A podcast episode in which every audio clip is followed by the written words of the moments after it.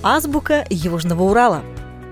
Подкаст публичной библиотеки к 90-летию Челябинской области. Буква «Д». Джаз. Сердце Южного Урала бьется в ритме джаза. Ведь одним из первых городов Советского Союза, который заиграл джаз, стал Челябинск. И произошло это в ресторане при фабрике кухни ЧТЗ.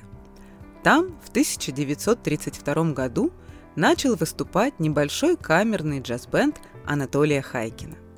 История челябинского джаза насчитывает уже более 90 лет. А это почти век и четыре поколения. И действительно, южноуральская столица может похвастаться сразу несколькими джазовыми династиями. Хайкины, семья Рикер и Бурко. Джаз – это импровизация, которой уральцам не занимать. Челябинске проходит единственный в мире органный музыкальный форум «Джаз на большом органе». Его инициатор Владимир Хомяков ежегодно собирает музыкантов из разных стран Европы. А международный фестиваль музыкального юмора Игоря Бутмана, не имеющий аналогов в России, уже в девятый раз проходит не только в Челябинске, но и по всему региону. Кстати, вы еще успеваете купить билеты. Доменные печи – Каждый, кто проезжал по дороге в садку мимо деревни Парамоновки, видел, как прямо у дороги стоят удивительные бутылеобразные башни.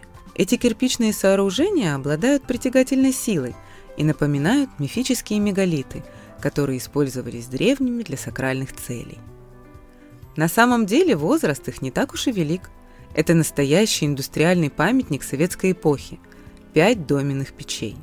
Год их постройки 1961, любезно указан строителями на одной из труб. Десятилетия эти шахтные печи служили для получения извести, а вытянутая форма объясняется особым способом обжига. В печи происходило непрерывное горение. Топливо и известняк укладывали в шахту печи слоями, сверху через колошник.